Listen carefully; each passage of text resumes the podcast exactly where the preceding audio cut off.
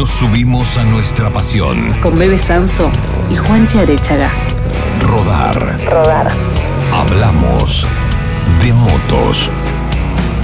Hoy salimos a rodar con Arturo Cuadrado, argentino, uno de los mejores locutores de América Latina. La moto se convirtió en su estilo de vida. Tanto es así que sale a rodar con una alforja que contiene un kit para grabar locuciones. Fue nueve veces al encuentro de Sturges, el evento más importante del mundo del motociclismo que se realiza en los Estados Unidos. Recorrió Cuba con el hijo del Che Ernestito. Los viajes de Arturo son todo lo que está bien. Bueno, gracias Arturo por estar acá. Preguntarte, porque te he escuchado decir en alguna entrevista que eh, para vos eh, la locución es jugar y las motos también es jugar, que te apasionaste tempranamente con las motos. ¿Qué, qué relación guarda entre una cosa y la otra y por qué las motos? Vos sabés que tiene que ver con el arranque de la adolescencia. Tuve la suerte, porque mi viejo manejaba una concesionaria de autos y de motos en Bellavista Corrientes, tuve la suerte de recibir en mi preadolescencia de 12 años de regalo una Sanelita Pocket 50 centímetros cúbicos centrífuga divina, divina, divina, verde con crema, no me olvido más. Pero era para mi hermano y para mí, mi hermano con 11, yo con 12. Obviamente nos la prestábamos muy bien porque veníamos de una sola bici, entonces hicimos lo mismo con la moto. Eh, y, y, lo más lindo del arranque del, de la adolescencia en un pueblo chiquito como era Bellavista en ese momento, eran 20.000 habitantes, era que todos nos conocíamos y mucho, entonces no teníamos algunos temas de seguridad, no, no teníamos que estar tan atentos a, a, a, cómo, andar o a qué horas era mejor o peor, porque el tránsito siempre era poco y lento. Así que andábamos muy cómodos y obviamente éramos unos guachines porque teníamos una moto siendo muy pendejos. Claro.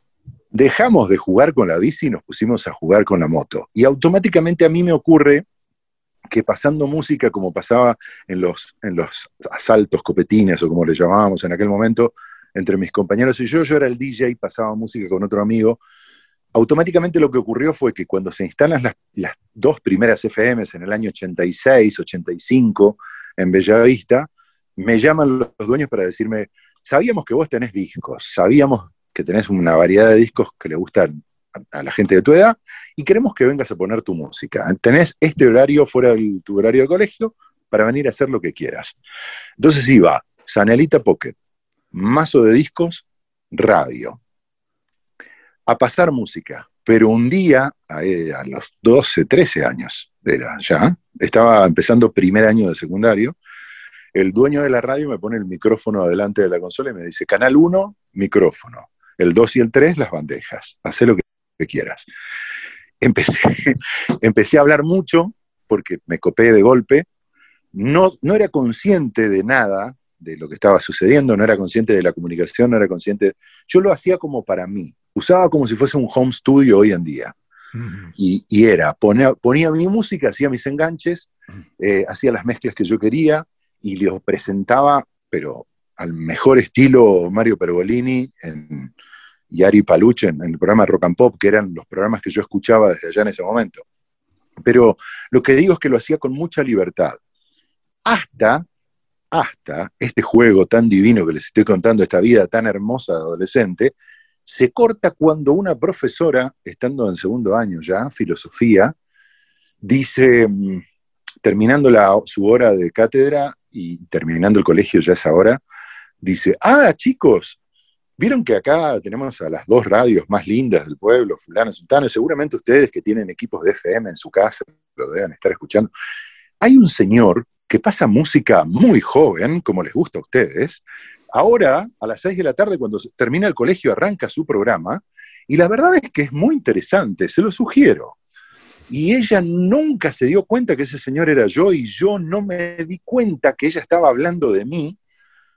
Y a partir de ese día empecé a ser un comunicador nervioso, que me iba nervioso en la moto hasta la radio, y, y los bichitos en la panza ya me hicieron doler la panza, y todo eso cambió.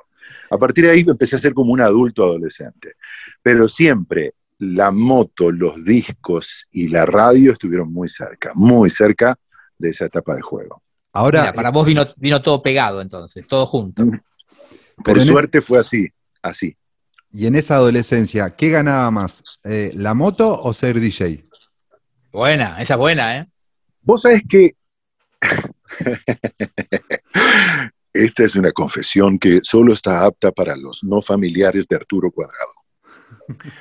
La verdad es que yo con los discos levantaba muy fácilmente la mirada de la mesa de, discos y vinilos que estaba manejando en la fiesta, yo levantaba la mirada y a quien yo miraba que estaba bailando mi música, yo la estaba eligiendo de alguna manera, mirándola mucho, ponía el tema que yo sabía que le iba a gustar, la veía moverse y ya cerrábamos un preacuerdo ahí, en ese, en ese cruce.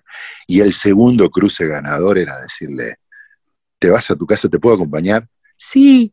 Y en ese sí era, yo vine en moto. Y ahí era como, ah. no, Bon Jovi, Bon Jovi no lo hubiera logrado nunca. Solo lo lograba un adolescente en moto que pasaba música en una fiesta. Yo me llevaba a la chica en moto. Imagínate que eso terminaba en, un gran momento de amor en la costanera de Bellavista. Hermoso, hermoso. Grandes satisfacciones. Sí, sí, imagino. imagino, imagino. las dos cosas se, se acompañaban. Me falta preguntarte si además a esa edad tenías los discos, tenías la moto y tenías esa voz, o, la voz todavía no había llegado. No, espera, este, esa etapa era Gallo Claudio, era, era muy flaquito, cabezón, me decían chupetín de ballena, y parecía el Gallo Claudio todo el tiempo, todo el tiempo. Y, y después ocurre como suele ocurrir en estas cuestiones de radios de ciudades chicas y de adolescentes que empiezan a ver que eh, la radio trae resultados, los discos traen resultados y la moto trae resultados, que empezamos a engolar y apoyarnos en la voz innecesariamente y hacernos mierda de alguna manera. Por supuesto. Pensando que una voz más grave te daba mejores resultados o una mayor performance. Eh, pero la verdad era que, y es lo mismo que ocurre ahora, la, onda de uno es la que define todo. Yo soy un feo con onda que tuvo moto del chico, entonces me fue bastante bien. Eh, Arturo, ¿cómo fue? Eh, el, problema de esta charla con vos es que tenés muchos ángulos este, que todos se conectan con la moto. Pero bueno, vamos a intentar darle un curso a esto. Arrancaste con esa Sanela 50, este, Pocket. ¿Cómo fue la progresión de las motos? A ver, ¿cómo siguió?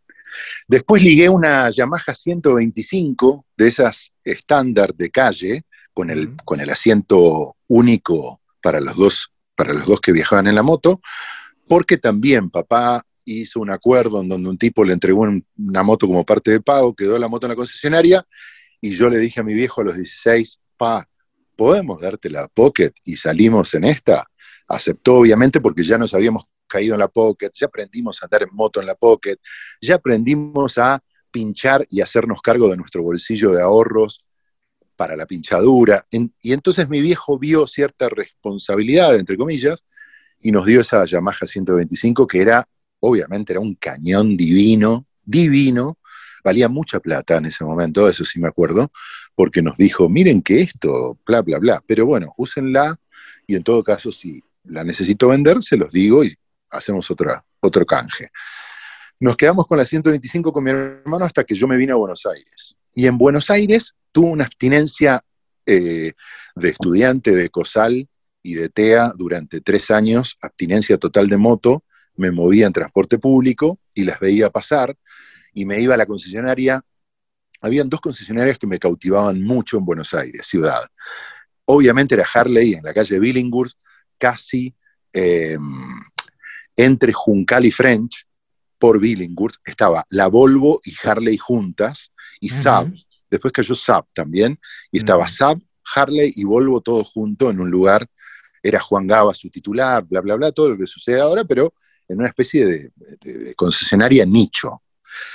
Y obviamente íbamos ahí a ver el sueño del sueño que aún no se soñaba, era como una cosa muy lejana. Y después el otro lugar que me encantaba era una concesionaria de Honda muy grande en la calle Córdoba, donde también tenías todos los talles, todos los formatos, todas las y podías entrar a mirar, tocar y estar al lado de una moto, por más importante que sea.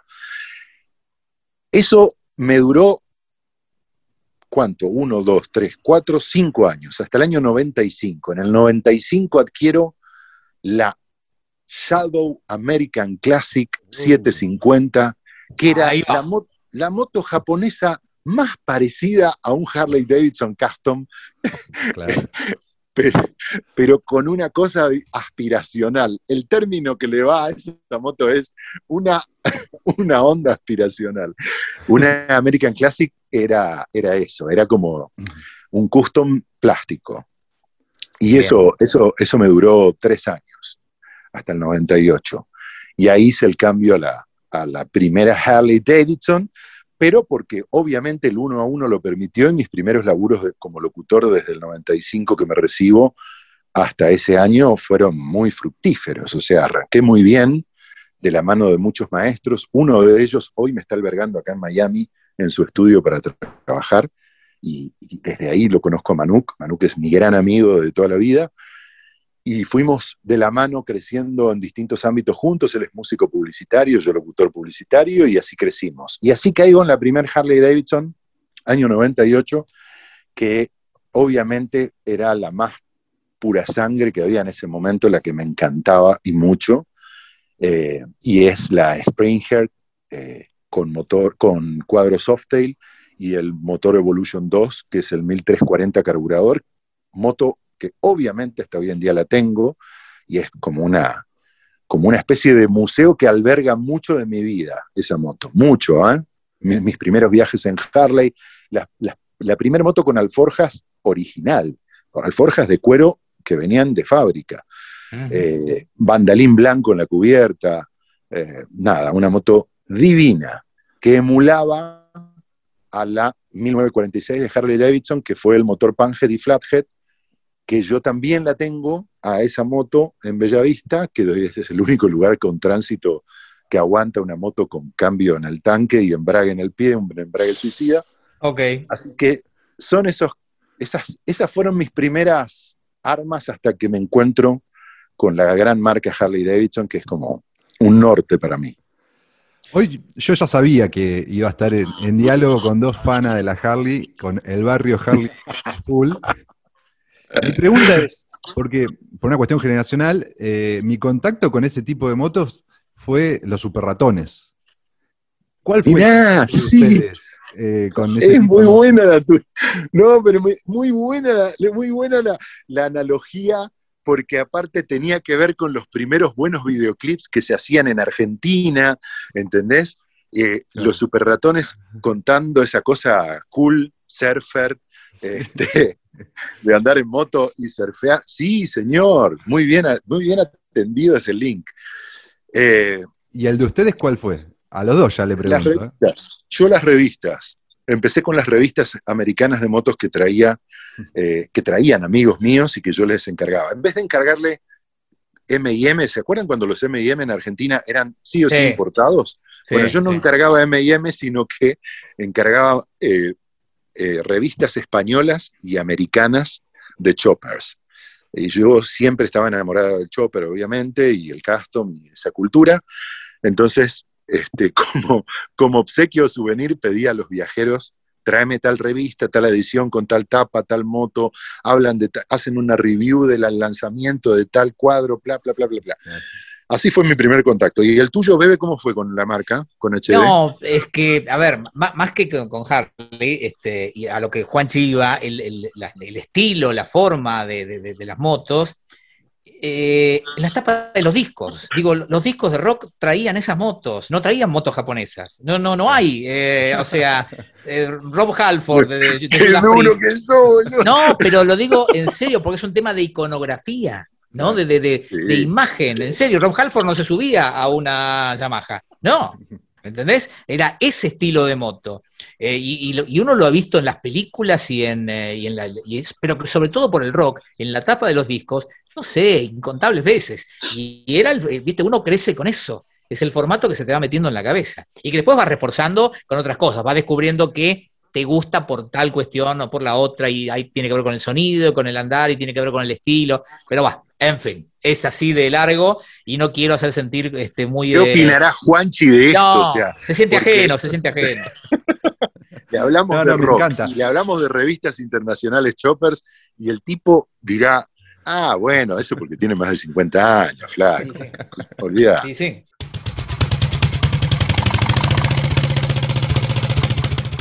una vez ya transitado teniendo una Harley Davidson, ¿por qué no nunca una Indian, por ejemplo?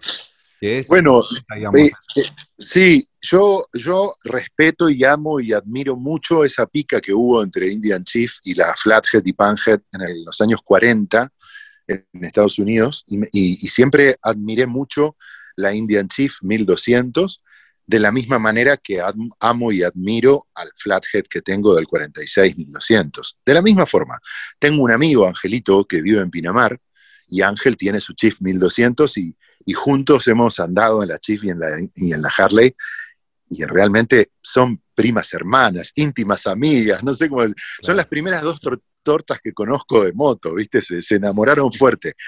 Lo que pasa es que siempre fue pica en aquel momento, porque tenía que ver con el andar. Decían que la Indian Chief era un Rolls Royce y que la Harley Davidson era un Jeep Wrangler. O sea, era dura, era, no tenía una suspensión muy buena en el manubrio con el Springer, el sistema de suspensión delantera de, la horquilla delantera, y que los sujetadores del motor no tenían eh, goma y, y tacos como sí el Indian Chief. Bueno, blef, que hoy en día hace que todos los jarleros vintage como yo admiramos y queremos y respetamos mucho una Indian Chief 1200 del 40. Y alquilé acá en Estados Unidos, viniendo a Sturgis en el año 2015, me alquilé una em, Stout, no, no, alquilé una vintage de estas con alforjas que se parece mucho a la Harley, a una Street Light, con un frente, con un dashboard muy grande que te frena mucho del viento, y la alquilé para probarla. Y me falló la electrónica en California, no me acuerdo dónde, me falló fuerte al punto de que me, dejó, me abandonó, se quedó la moto y no arrancaba más. Y me salvó llamar al 1800 que me venga a rescatar un tipo, levantó la moto y me entregaron otra en el siguiente hotel en donde yo paraba. La gente del alquiler. Y después cuando pasé por un, con el storage del alquiler para devolverla, les dije, muchachos, me pasó esta. Ah, sí, vos te alquilaste la India de Nanana. Sí. Ah, esa viene con problemas de electrónica. Entonces, hay así como un mito acá en Estados Unidos que dice que las Indian son creadas en India. Entonces no tienen más el espíritu del between americano que sí lo tiene Harley hasta hoy en día. Tenés la moto y después querés viajar a lugares. Y el tema del viaje, el tema de la ruta, también me consta, es parte muy importante de la experiencia para vos. Em, ¿tenés, una idea clara? A, ver, ¿en, cuántos países eh, viajaste ya? ¿O por cuántos países pudiste hacerlo? Eh, qué buena pregunta, pero eh, contando con Felipe, mi hijo, el otro día, contando anécdotas, le hablé de Sudamérica y hablé de eh, bueno, Machu Picchu, Chile, Atacama, Brasil, hasta Río de Janeiro, el, Camino de las Serpientes de Río de Janeiro, nos volvimos por Bolivia, Lago Titicaca, eh, Paraguay, obviamente, en varios encuentros, eh, hasta ahí, hasta Perú, Perú, esa línea, esa latitud, de esa, te diría que lo más alto que llegué desde Buenos Aires es Río de Janeiro. Y lo más al costado que fui fue Chile y lo más al costado de arriba que fui fue a Perú.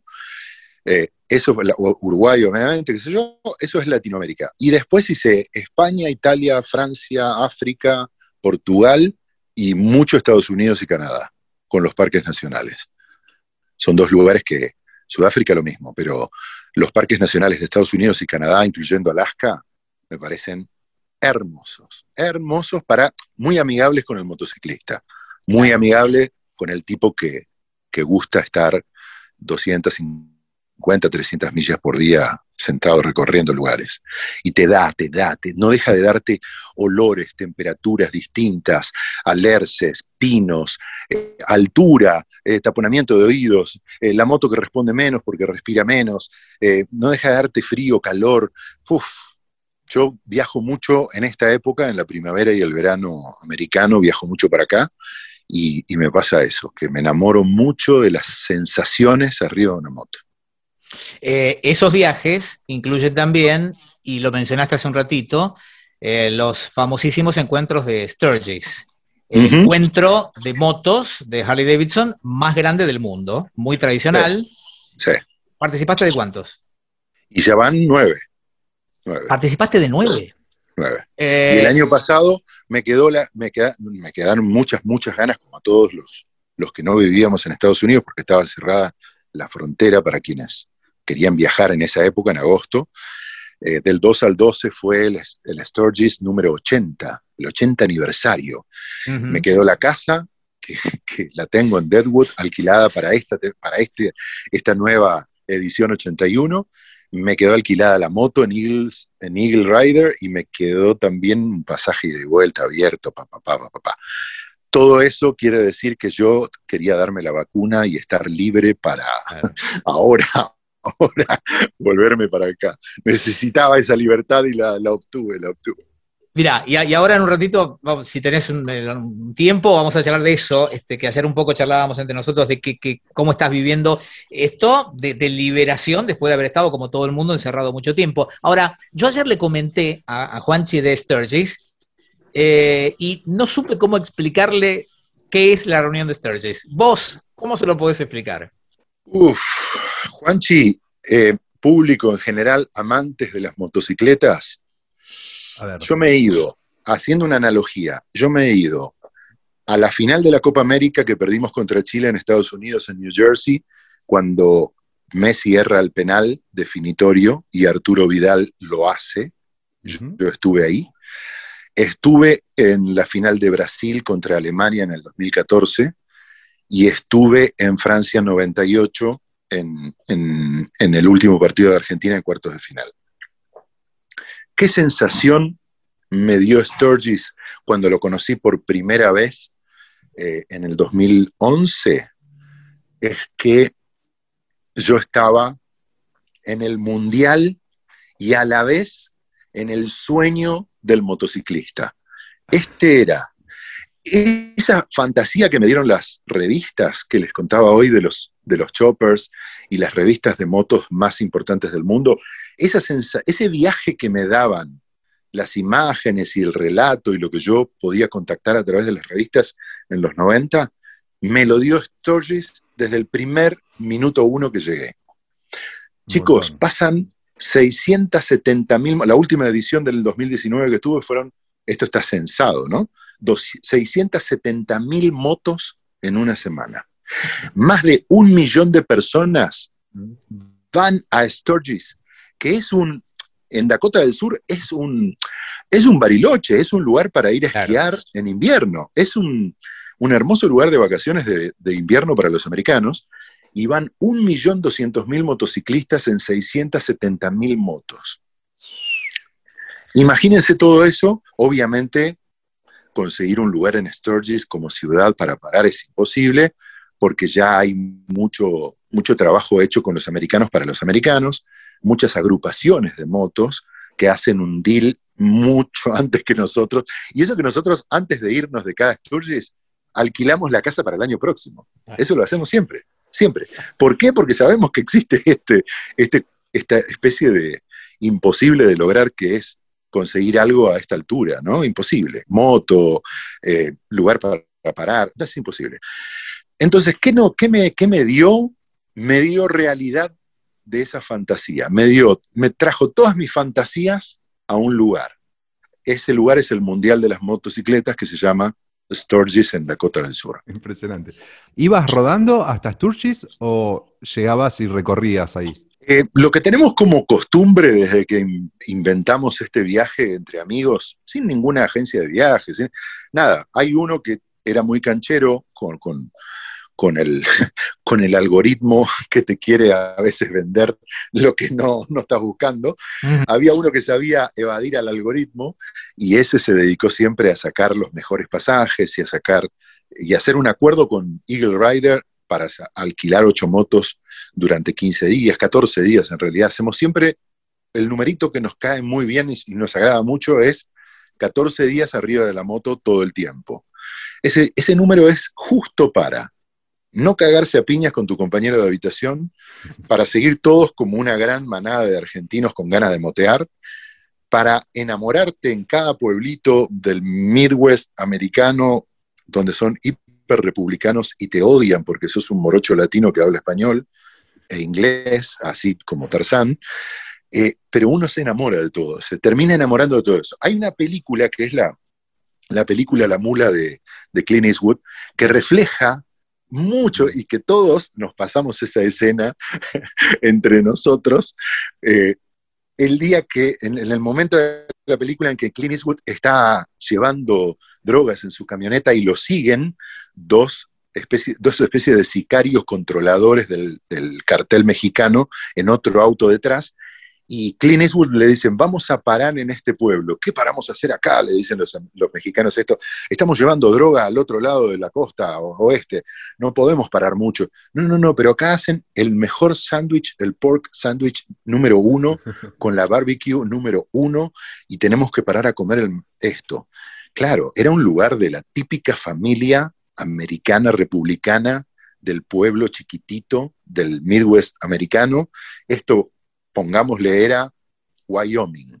En el medio de Wyoming, vos encontrás un pueblo que se llama Cody, y en Cody, como atractivo, tenés, eh, o sea, así como la gente va a los casinos, o va a ver recitales, o va a ver shows, o va al cine o al teatro en Buenos Aires, en Cody vas, vas a ver doma de potros y caballos los fines de semana.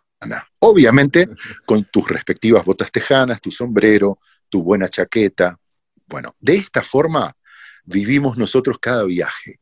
Cada viaje a Sturgis es una previa pasando por estos pueblitos que les describo y que se veía en esta película de la mula de Clint Eastwood, muy bien reflejado. Es un, te vas por data, además vas buscando data de viajeros, ¿no? Y decís, mira, acá hay unas falls que son un chorrito de agua, nada más que caen, qué sé yo, pero hay un camping que mira a las falls en donde te permiten prender fuego.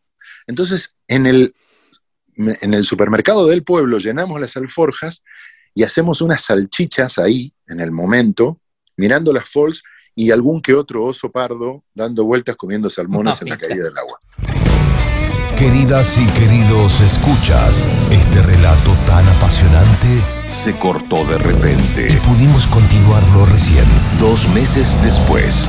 Los invitamos entonces a seguir escuchando la gran y particular charla que tuvimos con Arturo Cuadrado.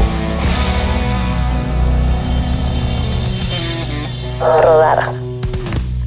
Está comenzando la segunda parte de la charla con Arturo Cuadrado. La primera se hizo desde Miami. Pasaron unas cuantas semanas, unas cuantas, y ahora estamos retomando desde Buenos Aires. Arturo, curiosamente, la charla había quedado en el punto que nos, que nos explicabas qué es y qué significa el encuentro de Sturgis, el encuentro anual de Sturgis, y te agarramos en la previa de un nuevo viaje a Sturgis. Sí, es así, chicos. Eh, los kilómetros son para nosotros, en todos los sentidos amplios de, la frase. Nada, nos podemos encontrar en cualquier parte. Cuando uno tiene este espíritu, creo que es así. Yo supe sintetizar esto hace unos años cuando armé mi primer mochila con un estudio reducido. Y, primero porque al ser locutor yo tengo que estar no con un vivo al aire, como es tu caso, bebe todas las mañanas, pero sí con, con los compromisos que tengo con las marcas, de, alimentarlas de locuciones constantemente, diariamente. Todos los días prendo el estudio, sábado y domingo inclusive, feriados y demás, porque, porque es así mi laburo. Entonces, siempre dije, pucha, eh, eh, quiero honrar la libertad que me da eh, andar en motocicleta y la única manera que encontré es hacer una mochila del tamaño de la alforja de la Streetlight y poder meter ahí mi estudio compactado y poder trasladarlo a cualquier parte, inclusive a cualquier parte del mundo. Para, vos, vos me estás diciendo, para, para, para, diría Fantino, vos me estás diciendo que la semana que viene, cuando arranques para Sturgis, en una de las alforjas te llevas el estudio. Exacto. Exacto. Que, consta de que es, una laptop y un micrófono. Exacto, exacto. Una laptop, una, uso una interfase que transforma el sonido del micrófono, que es analógico, a algo digital, y ahí meto en un Pro Tool y el Pro Tool edito un poquito la locución y se la mando. A despegar.com, a cualquier parte de Latinoamérica, a este fin de semana con La Nación, a todos los fines de semana, y Continental, AM590 y el servicio informativo, y Zaracatunga, todo lo demás eh, que ustedes ya saben que, funciona y que mm, es, que es una forma de vida la que tengo con esto, porque de verdad mis compañeros de motociclismo y de, motocicletas y aventuras ya, ya me conocen, ya saben mis tiempos en eso. Y hay muchas veces que eh, me, escuchan en, en, mi habitación de, mis roommate ven que me encierro un poco y escuchan, ¿no? De, parados afuera en calzoncillos después de la ducha, escuchan que estoy gritando tipo, no sé, cualquier cosa, y dicen, para, para, para, este está grabando, ¿qué hacemos? Y me dejan una, ah. una locación, estamos yendo a el rancho de no sé quién, en la ruta tal por tal, y me dicen, pero carga en el Google Map esto y vas a ver que en la entrada es esto. Y, me, termino mandando después, fuera de tiempo, con los chicos y encontrando en otro lugar por eso, por el laburo, ¿no? que, muchas veces me toma o de mañana o de tarde-noche y demás. Sturgis es muy raro, chicos, porque es un pueblo tan chiquito en Dakota del Sur, que tiene nada más que 80.000 habitantes, pero Ah, y es además un atractivo en invierno, es un centro de esquí muy importante en Dakota. Tiene las, Black Hills ahí nomás, entonces hay muchos medios de elevación y es un el lugar lo toman los americanos como para recreo de invierno. Pero en esta época de verano allá, eh, Sturgis bate todos los récords porque habitualmente entran 600.000 motos, unas, un millón de personas casi, en una población de 80.000. Obviamente que no hay ni hotelería, ni casas de alquiler, ni nada que aguante. Y empezamos a copar la zona a tal punto que nos vamos a inclusive hasta 50, 60 millas de distancia de Sturgis, porque cuando no conseguís vas abriendo el radio hasta que en algún momento conseguís tu alojamiento. Nosotros ahora en este viaje somos seis, seis personas, solíamos ser entre ocho y diez, en este año vamos seis, y lo que ocurre es que alquilamos por Airbnb casas que habitualmente los gringos las usan para el invierno, para el esquí, así que nos dan como unas casas todas equipadas ya con el, la barbecue, con el jacuzzi andando, con todo full, con una guita muy lógica, inclusive al 50-30% de lo que vale un hotel en esa zona. Entonces uno alquila con su grupo de amigos una muy buena casa de montaña. Estamos eligiendo últimamente la zona de Deadwood, que queda como unas 20 millas de Sturgis, y ahí adentro hay unos caminitos de montaña donde hay unos countries y unos barrios cerrados muy lindos. Y ahí terminamos alquilando una casita por una guita lógica para cada uno, muy lógica. Ahora, hay un paso previo a esto. Yo, Juanchi, metelo porque te, voy a explicar, el tipo es locutor, no para de hablar. Eh, boludo, hay que, por favor, te lo pido, hay que cortarlo, hay que cortarlo. okay. Porque los locutores somos así, ¿viste? Nos gusta. lo sabe, porque además fue director de Energy cuando yo era locutor de Energy. O sea, me cortó las la piernas mil veces, me cerró la garganta y el grifo. Escúchame, pará, hay un paso previo que es contanos el viaje, o sea, vos vas a volar la semana que viene, aterrizás dónde y cómo es el viaje para llegar a Sturgis.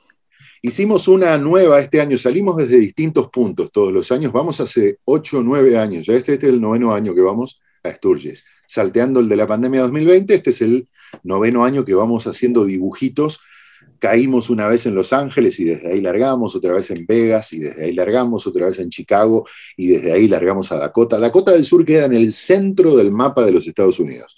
Es el estado bien Midwest que hay. Y entonces vamos eligiendo rutas nuevas. Este año elegimos salir desde Nashville. Cada uno aterriza donde quiere y llega a Nashville como quiere.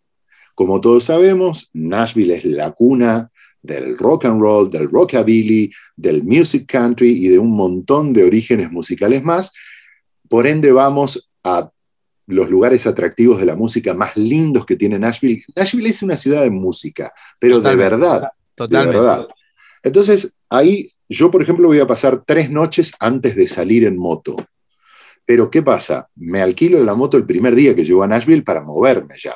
Así no ando en Uber ni ninguna cosa de eso. Me muevo, me voy a Miami el lunes, llego a Miami el martes, eh, paso un día en Miami ya me voy a, Nashville y me quedo hasta el 6 en Nashville.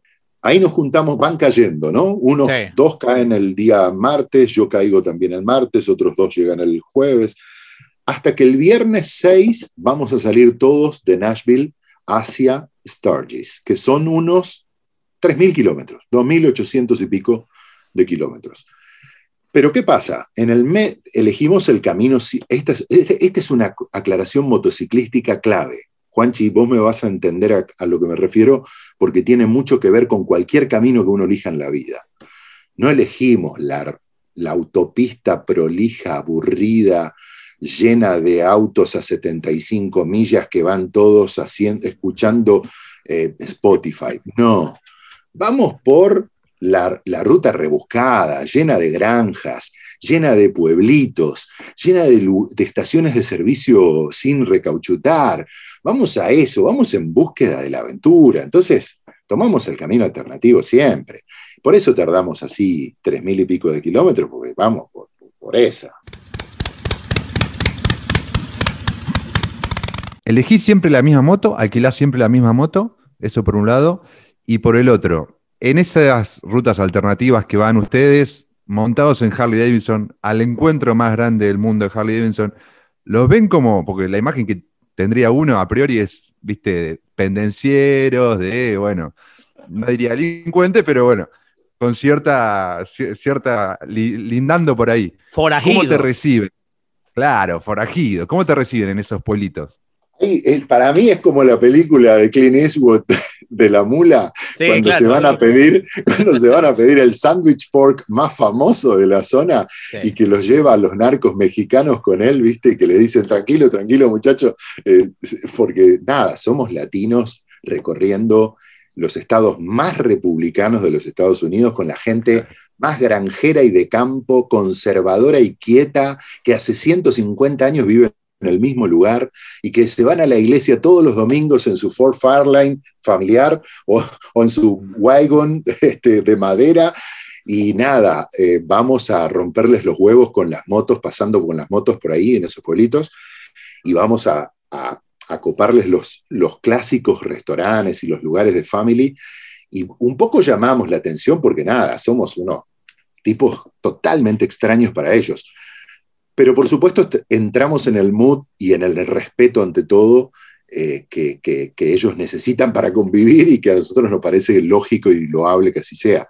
Por ejemplo, no hablar nunca en castellano y nunca a los gritos y fuertes, carcajadas en la mesa y zazaraza, porque les jode. Sabemos que les jode. Nos han demostrado en otros viajes que les molesta. Les molesta que seamos latinos hablando como tanos en una mesa, fla, fla, fla, fla, fla, dale, la, la, pasame el vino. Y esas cosas que somos muy de, de, viste, de nuestros orígenes, españoles, latinos y demás.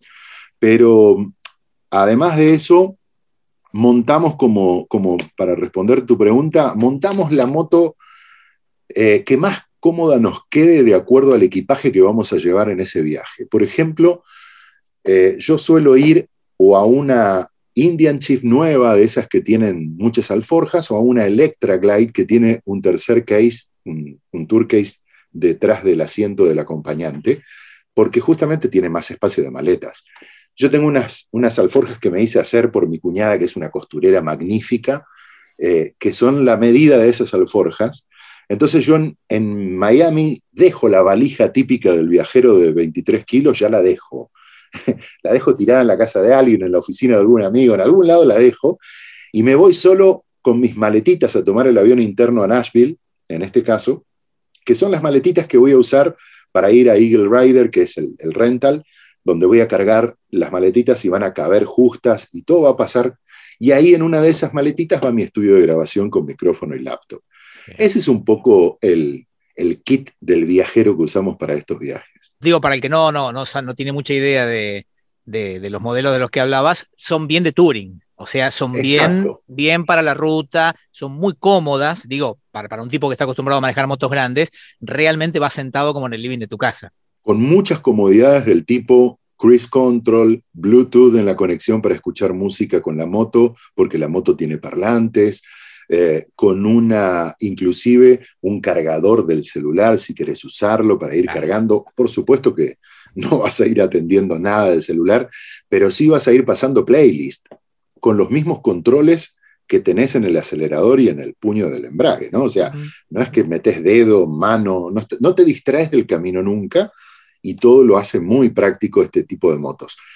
Hay, en el encuentro de Sturgis, está bueno, Juanchi, que te lo aclare, en el encuentro de Sturgis es multimarca, es multimarca.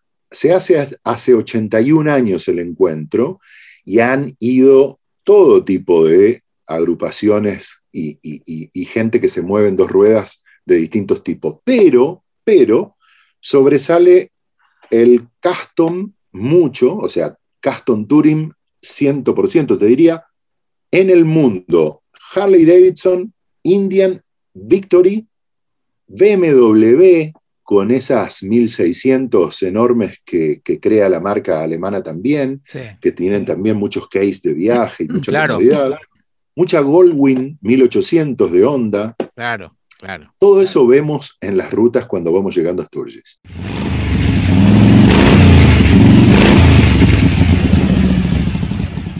Imagino que a ninguno de ustedes, con esta idea de no retroalimentar ese estereotipo de latino narcotraficante, va a alquilar una con un cuelgamonos bien arriba, típico de de mexicanos, bueno, y pandillas mexicanas. A ninguno se le ocurre alquilar una de esas. No, no, no, no, y la verdad es que también hay así como un set, eh, está, está un poquito seteado el tema del rental y tenés como cuatro opciones, ¿no? Para viajar cómodo A, cómodo B, cómodo C pero no, no, hay ninguna personalización en las motos rentadas, entonces uno va con casi las salidas de fábrica, ¿viste? Las motos salidas de fábrica.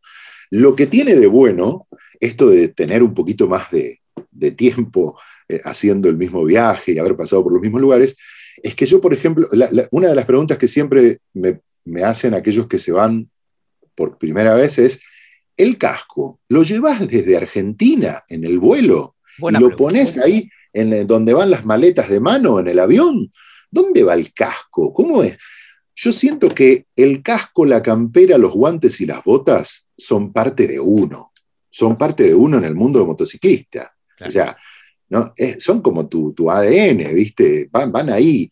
Entonces, yo lo que suelo hacer es cada X años eh, me traigo un casco de afuera. Me lo compro por Amazon, me mando al primer hotel antes de subirme a la primer moto y ahí recibo mi casquito nuevo a estrenar y es así como, wow, ¿viste? Me pone muy contento, muy contento.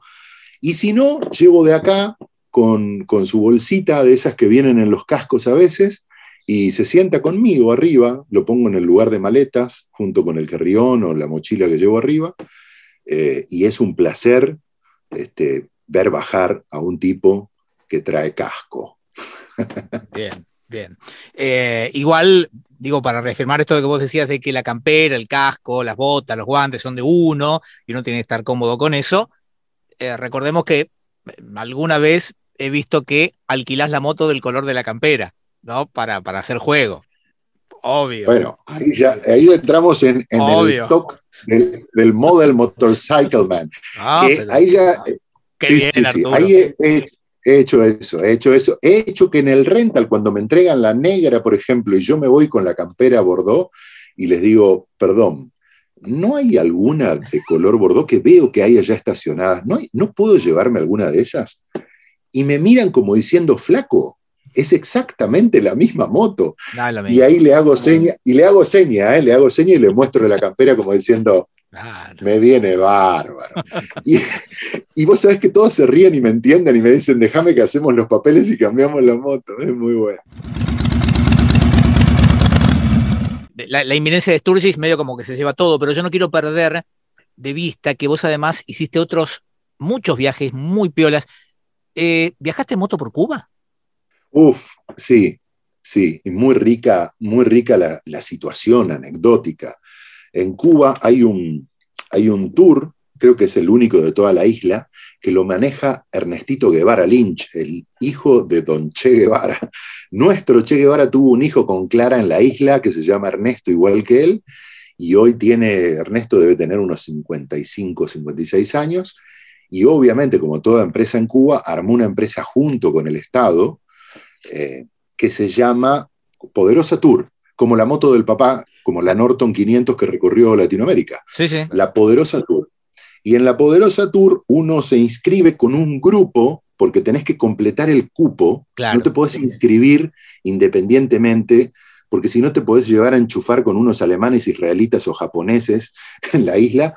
Eh, él tiene ocho motos para rentar que acordó con el gobierno de Cuba llevar, son ocho Harley Davidson nuevas, a diferencia de todas las otras Harley Norton Indian que hay dando vueltas en la isla, que son todas de los 60 y los 50. Estas únicas ocho Harley son, te diría que están entre el 2010 y el 2018. Están muy nuevas todas. Y él lo único que hace son acuerdos para llevar repuestos originales y cubiertas. Bien. Entonces, tiene así como muy aceitado todo porque hay que respetar mucho esta forma de, de vivir del comunismo, ¿no?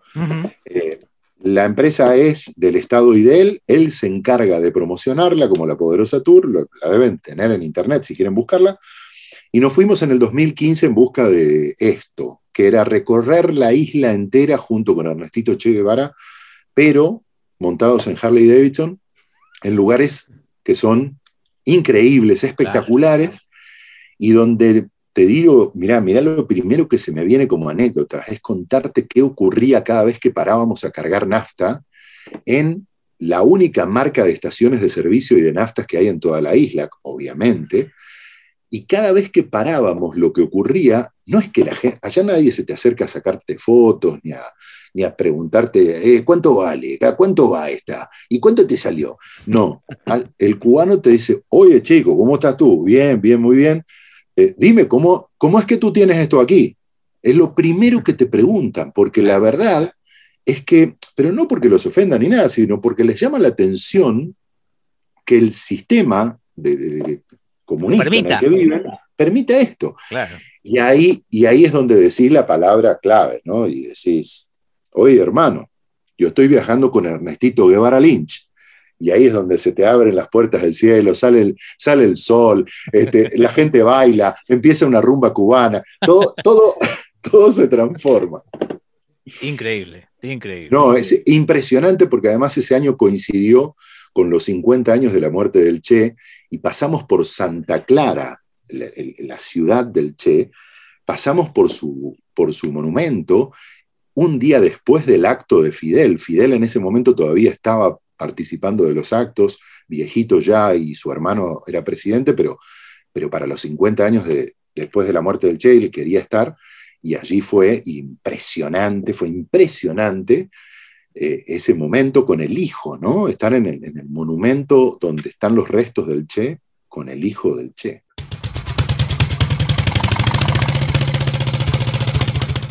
¿Te, eh, te contó si el Che andaba en moto en Cuba? Porque bueno, la Norton Sí. la deja mucho antes. ¿Andaba en moto? Correcto. Me contaba que se iba a recorrer eh, plantaciones de cañas de azúcar, que él las laburaba además a la par de, de la gente del lugar, y las recorría en moto porque era más fácil vadear, moverse en ese tipo de moto antes que, y más fácil de solucionar problemas en el medio del campo, antes que en algún otro método tipo jeepcito o cosas por el estilo. Eh, y decía que él era un motociclista nato y que amaba andar en motocicleta. eh, y siempre dice que él consiguió muchos ex compañeros de, de- de esas recorridas que hacía el Che en moto y que fueron, terminaron siendo sus actuales eh, mecánicos que arreglan esas ocho motos de la flota. Cada vez que uno contrata este tour, este tour dura nueve días en la isla y haces 3.100 kilómetros, que son los, nada, ocho puertos más lindos y las cinco ciudades más lindas de la isla, y terminás en La Habana y, y demás. Arranca en La Habana y termina en La Habana, en la zona vieja. Pero de verdad es muy interesante convivir con, con, un, con estos dos guías lugareños, que es Ernesto y su compañero, Jesús, y terminar en cada uno de esos pueblos. En, en uno de ellos alquilamos dos casas de familia y las familias vivían. estaban en las casas, obviamente, no abandonaban su, su lugar, pero nos dejaban los cuartitos del fondo, nos dejaban la galería para, para, que almorcemos nosotros y ellos almorzaban en el comedor, comíamos obviamente la misma comida de la familia. Para mí, haber interactuado no tanto como turista y como un motociclista amigo cubano, me encantó. Ese me parece que fue el gran diferencial. Arturo, también eh, hiciste mucha ruta en Europa. Hiciste. Así es. ¿Dónde se ¿Qué caminos? a, mí me, a mí me gustó mucho eh, todo lo que tenía que ver con las costas, ¿viste? Eh, y convencí a mi mujer. Con mi mujer nos casamos de grande. O sea, yo ya tenía 40 años, mi mujer tenía 37, Felipe tenía 7. Estábamos así como grandes los dos cuando decidimos casarnos e inventamos obviamente una luna de miel en dos ruedas. Eh, en mi torta de casamiento era una moto Harley Davidson conmigo arriba y mi esposa vestida de novia, Carmen, que me tiraba una soga por, por la cintura y ella en el suelo tirándome como para que yo no me vaya en moto a ningún lado. Ese era el souvenir de la torta, para que vos te des una idea. Y la, lo que hicimos fue recaudar eh, el, el, gesto cariñoso, amoroso de los amigos en una cuenta bancaria que iba destinada a un tour que lo publicamos después en un grupo, que eran los invitados. Este, y ese, ese tour incluyó el sur de Francia, la costa azul, y terminamos en la costa malfitana italiana. Retiramos la moto en Niza y pudimos entregarla en, me sale Salguero, no, en, en, el puerto más importante del sur de la costa malfitana. Salerno. Salerno, sí señor. Después de Amalfi, Salerno. Ahí terminamos y entregamos la moto. Nos cruzamos a, la, a unas islas y demás, eh, ya sin moto, pero le hicimos unos cuantos kilómetros a una BMW. En ese momento alquilamos recién llegada una BMW que tenía muy pocos kilómetros en, en el rental. Alquilamos una BMW de esas seis cilindros que hay, Between, impresionante, mente grande pero con mucha tecnología, muy cómoda para los dos. Y, lo más impresionante fue el trabajo de Carmen como compañera de viaje, que fue sintetizar 15 días de viaje por Europa en un bolsito del tamaño de una alforja de moto. Estás contando una vida de trotamundo espectacular que incluso te llevas eh, tus herramientas de trabajo a rodar por ahí anduviste con el hijo del Che Guevara, anduviste por la costa almafitana.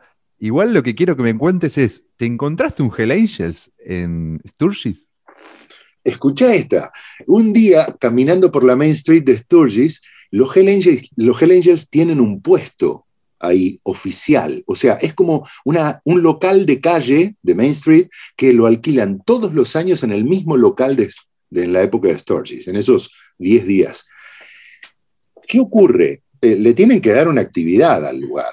Entonces ponen a un tatuador en una punta, a un barbero en otra punta, venden algunas cositas tipo accesorios, gorras, chalecos, nada que diga Hell Angel, ni se te ocurra pedir un patch, ni se te ocurra pedir, porque todo eso en, en la comunidad Hell Angels hay que ganárselo.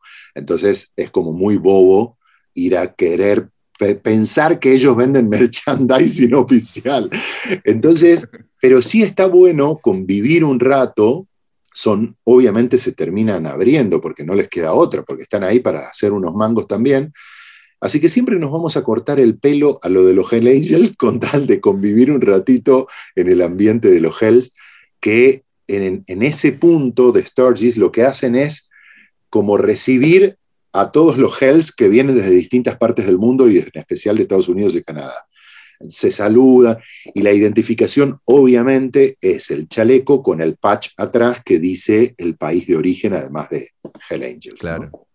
Ahora, vos sabés que viendo muchos videitos de gente que, va al encuentro de Sturgis, uno ve una, como decía, a priori pensaba que eran todos motoqueros, pendencieros y demás, pero no, he visto, no sé, muchas familias o eh, tipos con motos muy sencillas que, bueno, aman rodar y, y viajar, sobre todo cruzar los Estados Unidos hasta llegar ahí al centro de- del país. Pero me llamó mucho la atención un grupo que serían, no sé, tres, eh, tres viejos, dos señoras, dos, tres pibes, no sé qué, y un tipo que era un urso de dos metros con el chaleco de Hell Angel y medio como que lideraba el grupo, que incluso le habían pagado una especie de seguridad. Entonces mi pregunta es, ¿hay conflicto de seguridad? ¿Tenés algún tipo de problema, de quilombo? ¿Es picante? ¿O, o es todo? Es picante, claro. Mirá, picante, te describo los lugares picantes. Primero, no es todo picante, nada que ver. Eh, después entren a googlear y youtubear un poco Full Throttle Bar. Full Throttle Bar es algo muy divertido. Y después, muy divertido por, la- por el eclecticismo y por, por todo lo que encontrás ahí adentro. Pero además que se prendió fuego, es más, en el 2012 lo conocimos original, después se prendió fuego en el medio y obviamente después lo reinauguraron. Y después hay otro que se llama el knuckle bar, como, el- como, como la moto, como, como el motor de, de Harley, ¿no? El knuckle, el knuckle motor de los 40. Se llama el knuckle bar y la, el atractivo que tiene es un ringside en el medio del bar y con un montón de gradas alrededor y la gente tomando obviamente cerveza y comiendo hamburguesa como debe ser o, algún sándwich de pork. Y arriba del ring una señorita diciendo, a ver, ¿quién se anima? Y la gente se sube a cagarse a piñas. O sea, eh, eso, ese es un atractivo y que yo digo, ¿cómo no termina esto en la pelea de dos bandas remachadas a piña? Porque Claro. obviamente sube un señor enorme y después al rato sube otro señor enorme y se dan para que tengan ahí arriba, pero también ves su gente, o sea, cada uno tiene su gente en un lado y otro del ring, y vos decís, acá en cualquier momento se arma una, y no, el, el knuckle bar lo usan para eso, para ir a subirse al ring y caerse a piña.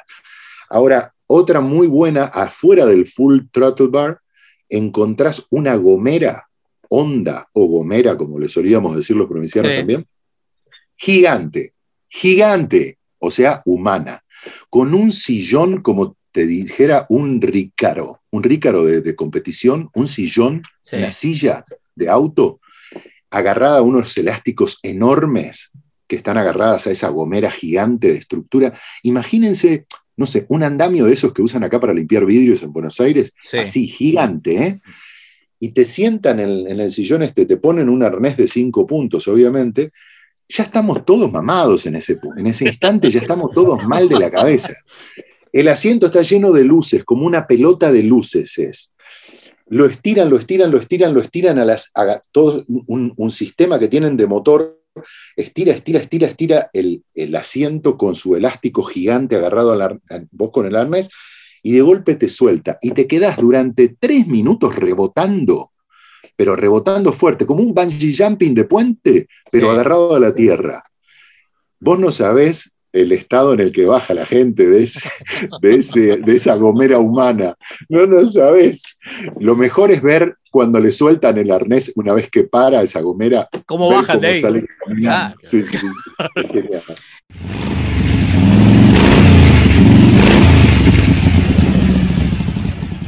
Eh, hoy cuando me pasaste el, el, el- el tráiler, eh, un poco el, avance de lo que va a ser eh, este encuentro 2021, veía, como siempre, es más, hace un par de años te jodí diciendo, ¿por qué no me salís en la radio contándome un poco la escena Claro. musical? Claro, todo lo que tenés, o sea, este año estaba Buck Sherry, que me gustó, creo que estaba CC Top. Eh, Top, está Ario Speedwagon. Ario Speedwagon, boludo, no. Ario Speedwagon, o sea, no hay nada más gringo viejo que ir a ver. Exacto.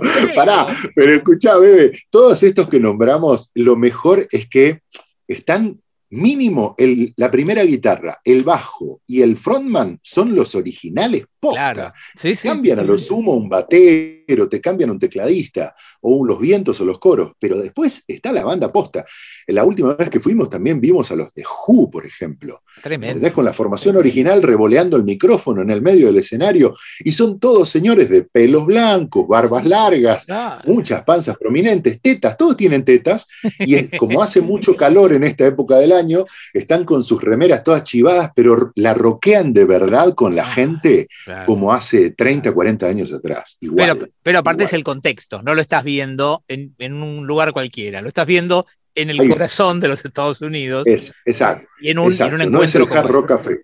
Exacto. No es un Hard Rock Café en California. Estás, lo estás viendo en el, en el corazón de Dakota del Sur, rodeado además de gente que hace 30 o 40 años va al, al encuentro de Sturgis y que vos ves esa tradición. Te juro que lo más lindo de Sturgis es que sos un observador de una fauna, porque decís, hijo de puta, este señor y esta señora que van pasando en esta moto, y ella va, por supuesto, sin corpiño, con un chaleco, con las tetas caídas como la de Aida, pero, y el señor con su barba y su panza manejando la Custom, que es un Harley 1987, y que vos decís, por eso tienen los patch que dicen 88, 91, 98, no- 2001, 2007, porque vienen hace 30 o 40 Claro. años al mismo lugar Claro, y se toman estas vacaciones en serio y son vacaciones hermosas para ellos. totalmente.